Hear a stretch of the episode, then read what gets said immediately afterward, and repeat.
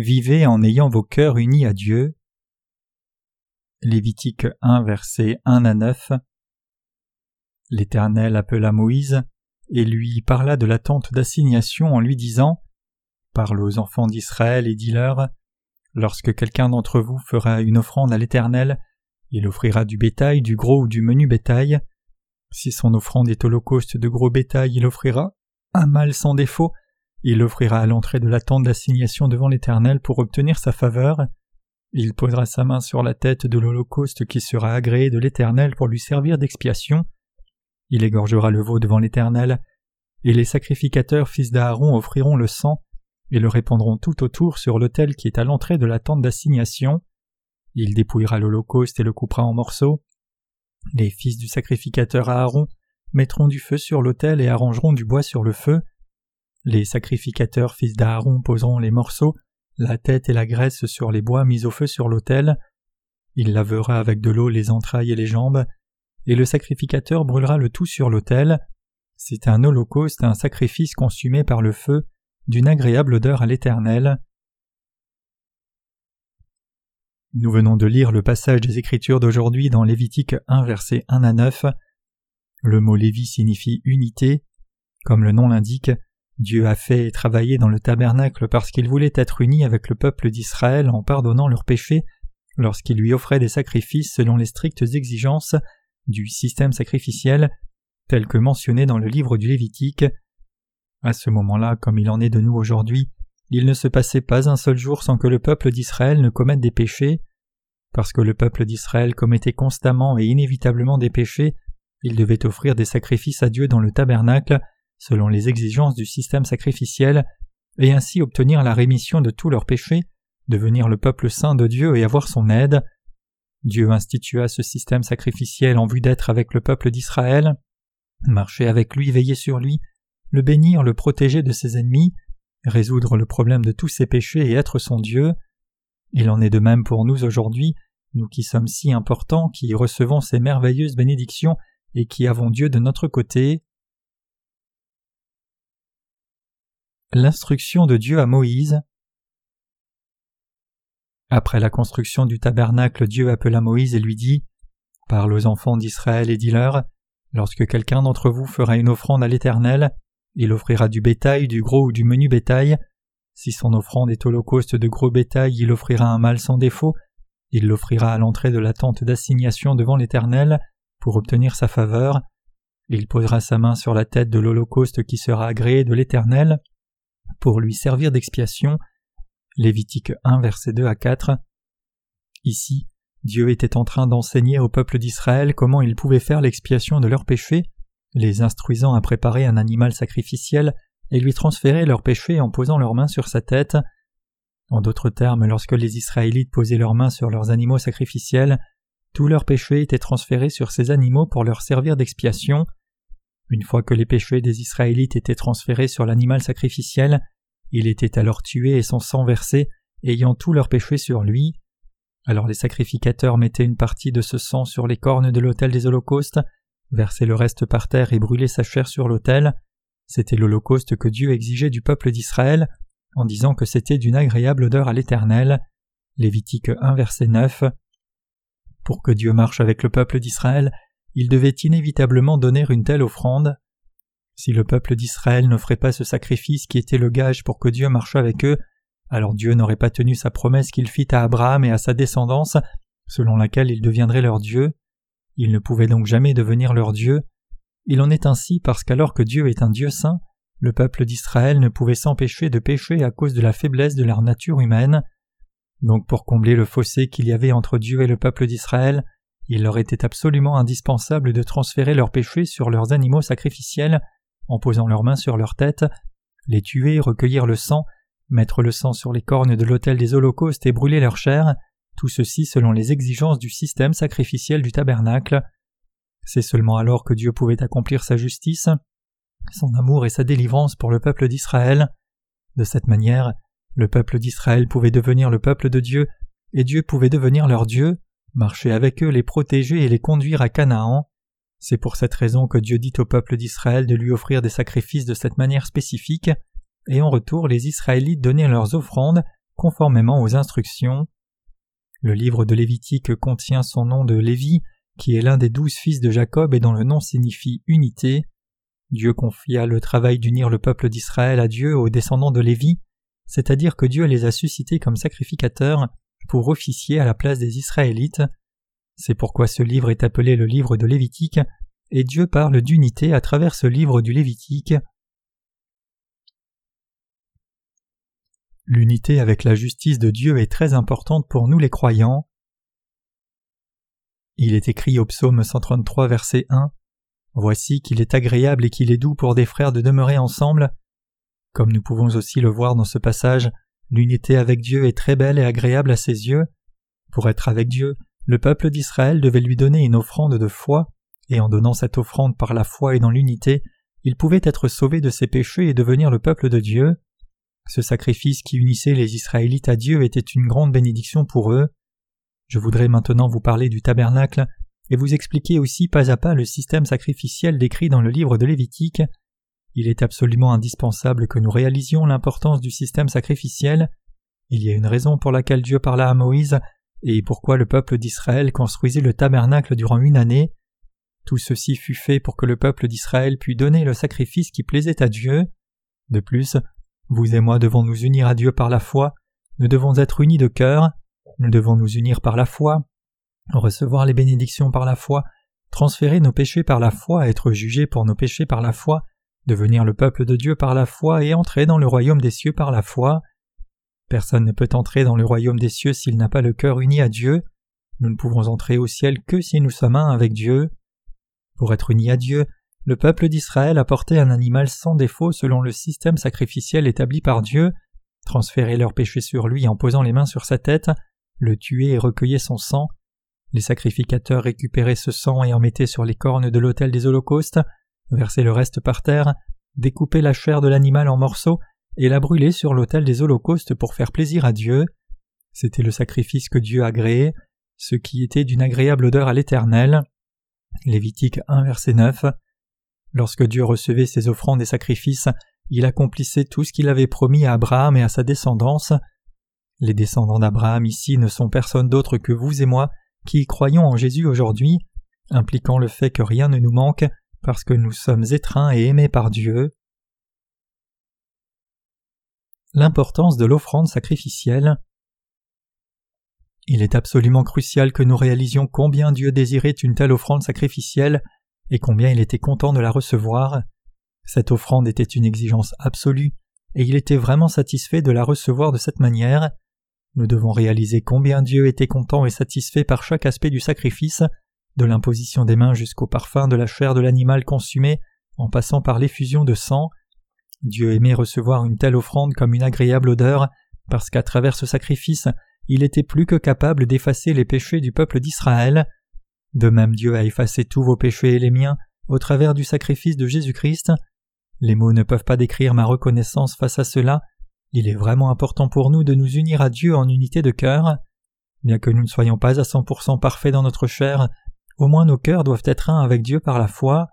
En d'autres termes, nous devons croire de tout cœur que même si nous étions tous destinés à mourir à cause de nos péchés, notre Seigneur aima tellement de pauvres pécheurs comme nous qu'il porta tous nos péchés par son baptême, mourut à notre place, ressuscita des morts et fit de nous les propres enfants de Dieu. Ainsi, Dieu voulait faire de nous son peuple, et nous devons unir nos cœurs à lui par la foi telle qu'il l'a planifiée. En fait, la foi c'est l'unité, la foi c'est la confiance et l'unité, donc je vous exhorte à avoir la foi et à vivre par cette foi jusqu'au retour du Seigneur. Mes chers croyants, priez pour notre ministère. Prêcher l'évangile de l'eau et de l'esprit demande beaucoup de moyens financiers. Priez Dieu qu'il nous donne les ressources dont nous avons besoin pour prêcher son évangile. Y a-t-il quelqu'un parmi vous ici qui a dix millions de dollars? Cela peut sembler être un chiffre irréaliste que nous pouvons avoir du mal à sonder ou même imaginer, mais en réalité 10 millions de dollars n'est pas une si grosse somme. Une fois que vous commencez à dépenser de l'argent, vous ne pouvez plus vous arrêter d'en dépenser. Il est clair qu'il y a des personnes qui n'ont jamais vu 10 millions de dollars, 1 million de dollars ou même 100 000 dollars de toute leur vie, mais indépendamment de la somme d'argent, cela n'est en aucun cas assez pour notre ministère. Il peut vous sembler que 100 000 dollars puissent vous permettre de faire beaucoup de choses, mais ce n'est vraiment pas assez d'argent quand vous le dépensez pour l'œuvre de justice. En ce moment précis, il y a une chose que je voudrais demander à tout un chacun de vous. Je vous demande tous d'être un avec Dieu et sa justice pour ainsi atteindre votre salut. C'est mon désir le plus sincère pour vous tous. Je vous exhorte aussi à unir vos cœurs à la volonté de Dieu dans tout ce que vous faites. Quand vous êtes un avec Dieu, il peut alors commencer à marcher avec vous, vous deviendrez membre de son peuple et il vous bénira. Tout commence par ce point d'unité. Le livre de Genèse explique le plan de Dieu, alors que le livre de l'Exode décrit comment Dieu a accompli son plan au travers du tabernacle. Plus de la moitié du livre de l'Exode, du chapitre 19 au chapitre 40, parle de ce tabernacle, et environ deux tiers du livre de Lévitique parle du système sacrificiel. Il est vraiment important que nous réalisions combien l'union est importante. L'union à l'Église est extrêmement importante. Nous devons apprendre comment être un avec Dieu dans nos cœurs par la foi, et si nous arrivons à faire cela, nous serons abondamment bénis. Au cours de cette marche, nous pouvons quelquefois être entraînés par nos propres pensées humaines, notre amour-propre peut être heurté, et même nos cœurs peuvent être blessés, mais en réalité, une fois que nous nous unissons à Dieu, il prend soin de tout. C'est parce que nous ne sommes pas un avec Dieu que nous nous sentons offensés et blessés. Si nous sommes vraiment en union avec Dieu, alors il n'y aurait rien qui puisse nous offenser ou nous blesser. En fait, Dieu ne nous a jamais fait de mal. Si quelque chose ne va pas, cela est toujours de notre faute. Êtes-vous d'accord? Vous et moi devons inévitablement unir nos cœurs à Dieu. Il est bon pour nous de vivre en unité avec Dieu. Prions pour que son évangile soit prêché partout dans le monde. Tout ce que nous faisons, du fait d'unir nos cœurs au fait de consacrer nos corps et cœurs à prier, à œuvrer et à mobiliser des ressources financières, c'est fait pour la justice de Dieu. C'est ainsi que nous devrions vivre. Si nous unissons ainsi nos cœurs, Dieu nous aidera tous à prospérer. Si nos cœurs sont un avec Dieu de cette manière, le Seigneur s'assurera que nous soyons prospères en toutes choses, assurant notre pain et autres besoins ainsi que notre santé. Si vous voulez vraiment être béni, tout ce que vous avez à faire est de vivre ainsi en unité. L'union est absolument indispensable.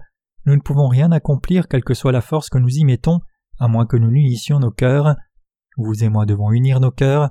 Cela peut paraître simple, mais c'est en réalité une affaire extrêmement importante. Je vous demande d'être unis à l'expression imposition des mains.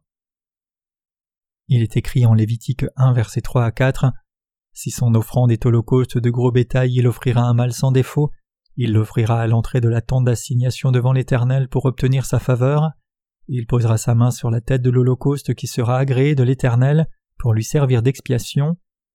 Tout ce que vous avez à faire est de croire dans cette vérité dans vos cœurs. L'imposition des mains signifie passer ou transférer les péchés, et accepter cette vérité signifie recevoir la joie. Votre propre sentiment émotionnel n'est pas ce qui compte. Ce qui compte, c'est que vous croyez dans la parole de Dieu telle qu'elle est. Dieu est la seule vérité. Même s'il nous arrivait de penser le contraire des centaines de fois, pourrions-nous prendre le dessus sur chacune des vérités de la parole de Dieu? Bien sûr que non. Comment pourrions-nous prendre le dessus sur la parole de Dieu quand celle-ci est la vérité? La parole de Dieu est la vérité qui ne changera jamais, qui demeure la même hier, aujourd'hui, demain et dans le futur. Si quelqu'un parmi vous veut être possédé par un démon, qu'il demande à quelqu'un qui est possédé par un démon de lui imposer les mains, le démon viendra et le possédera certainement, et si vous voulez être maudit, demandez à quelqu'un qui est maudit de vous imposer les mains, vous serez alors maudit. Opposez-vous à Dieu si vous voulez, vous serez maudit, c'est un principe simple. Mes chers croyants, en tant que ceux qui vivent en ces temps précaires, nous n'avons pas d'autre alternative que de prêcher efficacement l'Évangile avant de quitter cette terre. Après avoir ainsi vécu, nous irons à notre Seigneur lorsqu'il nous appellera. Si vous avez des soucis qui troublent votre cœur, vous devez d'abord unir vos cœurs à Dieu. Si vous demandez l'aide de Dieu, il résoudra tous vos problèmes. C'est parce que les gens pensent d'abord à eux-mêmes et comptent sur leurs propres pensées qu'ils ne peuvent pas voir leurs problèmes résolus. Nous devons d'abord unir nos cœurs pour Dieu, pour son royaume et pour la propagation de l'Évangile. Pour nous, Dieu est absolument indispensable à nos vies. Je crois de tout cœur que Dieu m'a béni. Le croyez-vous aussi? Bien qu'ayant été très occupé ces derniers temps à cause de certains nouveaux travaux que je devais faire, je peux tout de même travailler avec un cœur joyeux, étant convaincu que je fais ce travail pour le Seigneur, pour prêcher son évangile. Tout ceci est la bénédiction de Dieu.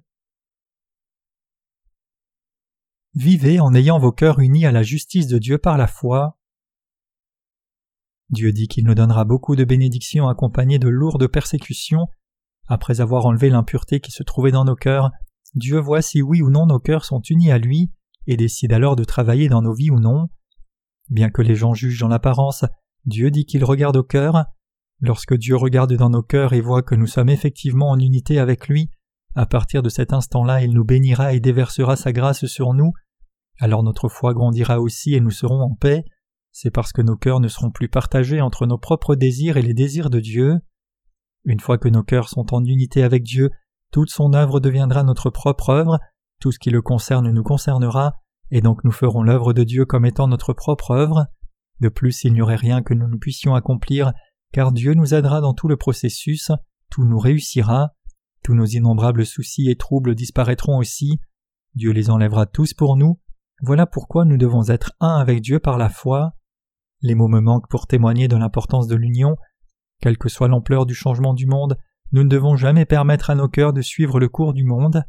Si par hasard nos cœurs semblaient s'égarer pour une raison ou une autre, nous devons retourner et les unir à nouveau à Dieu.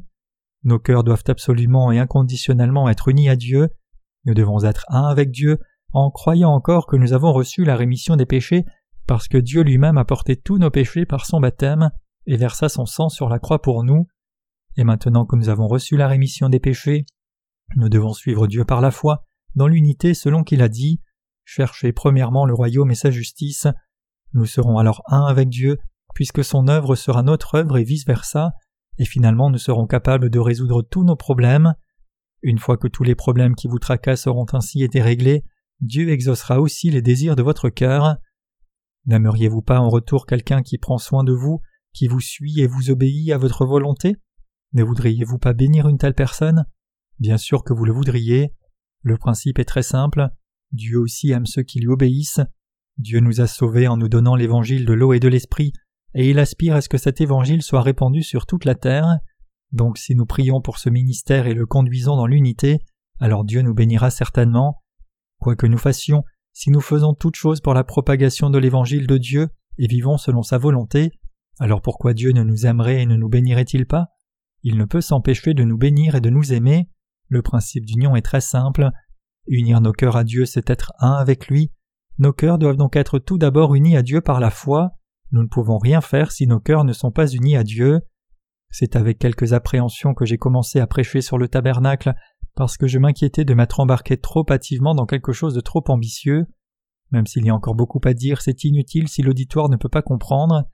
Il y a des personnes qui pourront éventuellement comprendre en leur temps, mais il y a de nombreuses personnes dans ce monde qui ne le peuvent pas comprendre.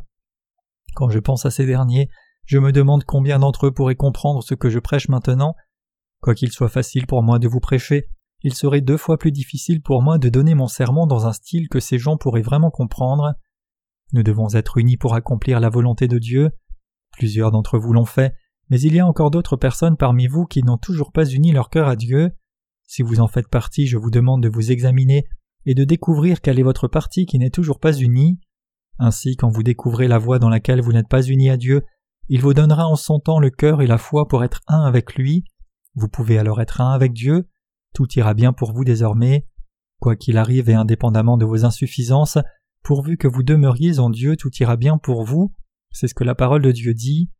Aussi longtemps que vous et moi sommes unis à Dieu en unité de cœur, tout ira bien, l'Église de Dieu à travers le monde prospérera si elle est unie à Dieu, et vous prospérerez aussi si vous êtes unis avec Dieu. Sans cette union rien ne peut être fait. Les mots me manquent vraiment pour témoigner de l'importance de l'union. Peu importe nos circonstances et grandeur ou la petitesse de notre foi, c'est seulement quand nous sommes unis à la volonté de Dieu que notre foi peut grandir et que nous pouvons recevoir toutes les bénédictions de Dieu. Tout est inutile si votre cœur n'est pas droit. Dieu regarde au fond de nos cœurs. Si seulement nous sommes unis à lui, Dieu nous bénira afin que nous soyons capables de prêcher efficacement l'Évangile. Dieu répandra l'Évangile dans tout le monde par nous, et il nous bénira tous. À l'instar de sa volonté, Dieu accomplira toutes les promesses de bénédiction qu'il nous a faites. Il accomplira toutes les promesses qu'il vous a faites.